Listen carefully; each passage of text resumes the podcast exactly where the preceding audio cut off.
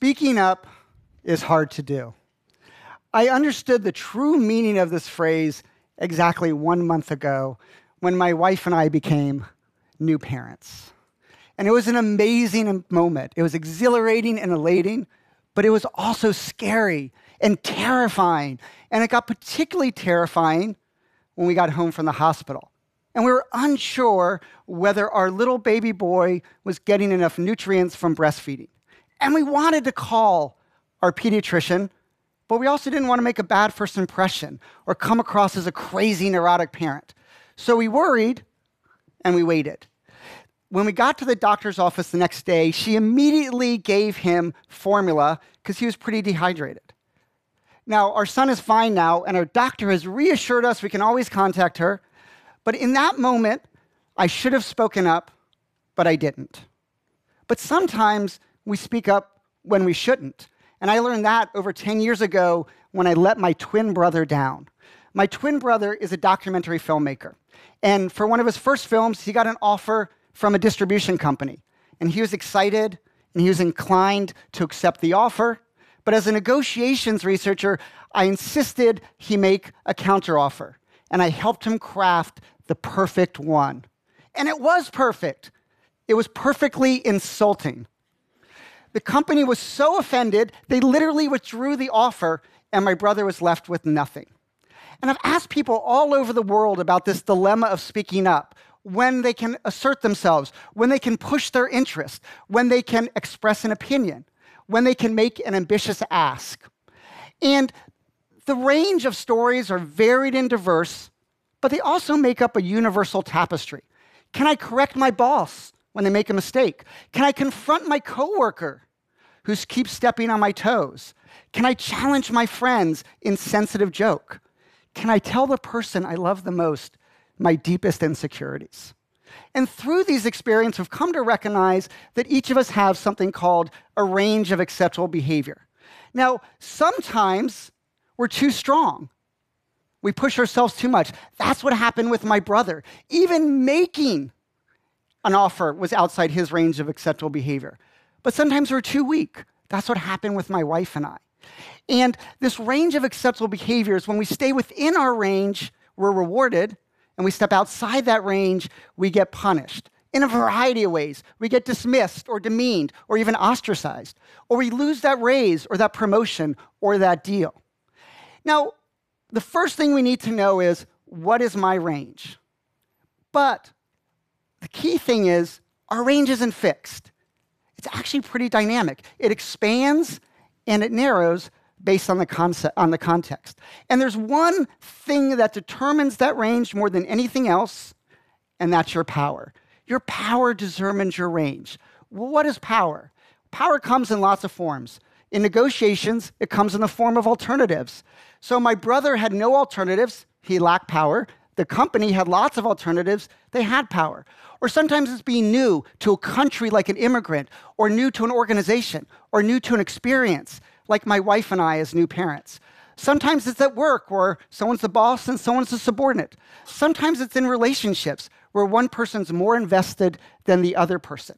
And the key thing is, is that when we have lots of power, our range is very wide. We have a lot of leeway in how to behave. But when we lack power, our range narrows. We have very little leeway. And the problem is, is that when our range narrows, that produces something called the low power double bind. And the low power double bind happens when, if we don't speak up, we go unnoticed. But if we do speak up, we get punished. Now, many of you have heard the phrase the double bind and connected it with one thing, and that's gender. The gender double bind is women who don't speak up go unnoticed, and women who do speak up get punished. And the key thing is that women have the same need as men to speak up, but they have barriers to doing so. But what my research has shown over the last two decades is, is that what looks like a gender difference, it's not really a gender double bind, it's really a low power double bind. And what looks like a gender difference are really often just power differences in disguise. Oftentimes we see a difference between a man and a woman or men and women, and we think biological cause. There's something fundamentally different about the sexes. But in study after study, I found that a better explanation for many sex differences is really power. And so it's the low power double bind. And the low power double bind means that we have a narrow range and we lack power. We have a narrow range and our double bind is very large. So we need to find ways to expand our range. And over the last couple decades, my colleagues and I have found two things really matter. The first, you seem, seem powerful in your own eyes. The second, you seem powerful in the eyes of others. When I feel powerful, I feel confident, not fearful. I expand my own range. When other people see me as powerful, they grant me a wider range. So we need tools to expand our range of acceptable behavior. And I'm going to give you a set of tools today. Now, speaking up is risky, but these tools will lower your risk of speaking up. So the first tool I'm going to give you got discovered in negotiations and an important finding. On average, women make less ambitious offers and get worse outcomes than men at the bargaining table. But Hannah Hanarelli Bowles and Emily Amanatullah have discovered there's one situation where women get the same outcomes as men and are just as ambitious. That's when they advocate for others.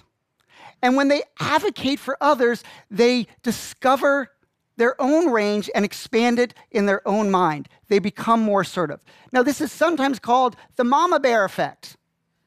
Like a mama bear defending her cubs, when we advocate for others, we can discover our own voice. But sometimes we have to advocate for ourselves. How do we do that? And one of the most important tools we have to advocate for ourselves is something called perspective taking. And perspective taking is really simple. It's simply looking at the world through the eyes of another person. And it's one of the most important tools we have to expand our range. When I take your perspective and I think about what you really want, you're more likely to give me what I really want. But here's the problem perspective taking is hard to do. So let's do a little experiment. I want you all to hold your hand just like this, your finger, put it up. And I want you to draw a capital letter E on your forehead as quickly as possible. Okay, it turns out that we can draw this E in one of two ways, and this was originally designed as a test of perspective taking. I'm going to show you two pictures of someone with an E on their forehead, my former student, Erika Hall. Um, and you can see over here, that's the correct E. I drew the E, so it looks like an E to another person. That's the perspective taking E because it looks like an E from someone else's vantage point. But this E over here is the self focused E. And we often get self focused, and we particularly get self focused in a crisis. I want to tell you about a particular crisis. A man walks into a bank in Watsonville, California, and he says, Give me $2,000 or I'm blowing the whole bank up with a bomb. Now, the bank manager didn't give him the money. She took a step back. She took his perspective and she noticed something really important. He asked for a specific amount of money. So she said, Why did you ask for $2,000? And he said, My friend's gonna be evicted unless I get him $2,000 immediately. And she said, Oh, you don't wanna rob the bank, you wanna take out a loan. Why don't you come back to my office and we can have you fill out the paperwork? now, her quick perspective taking diffused a volatile situation. So when we take someone's perspective, it allows us to be ambitious and assertive, but still be likable. Here's another way to be assertive, but still be likable, and that is to signal flexibility.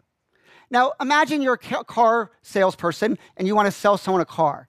You're going to more likely make the sale if you give them two options. Let's say option A $24,000 for this car and a five year warranty. Or option B, $23,000 and a three year warranty.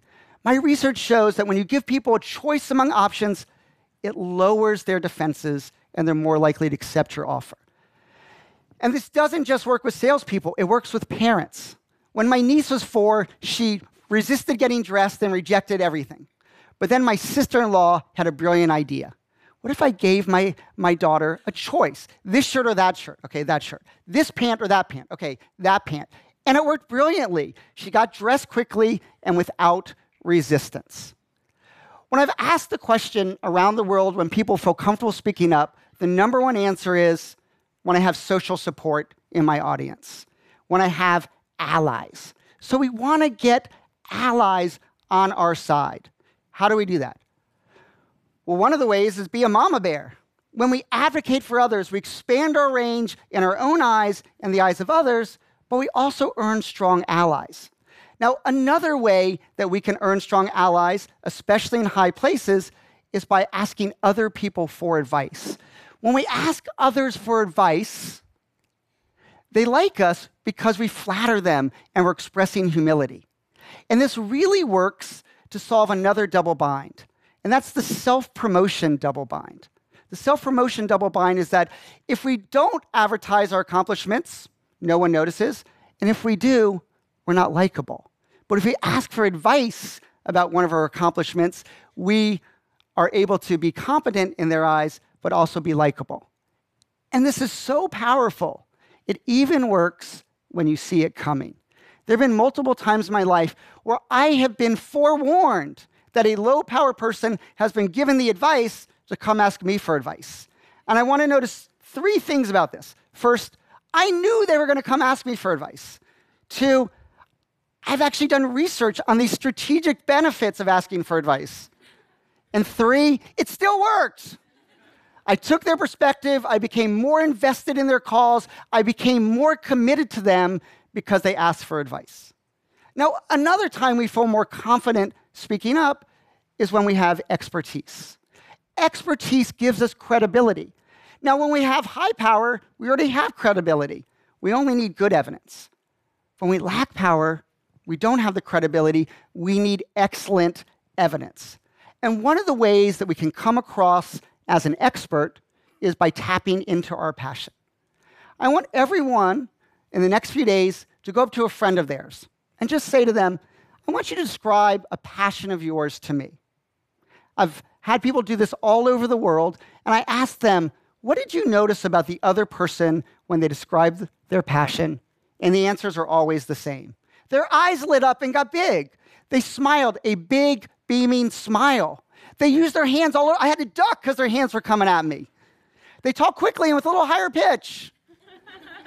and they leaned in as if telling me a secret.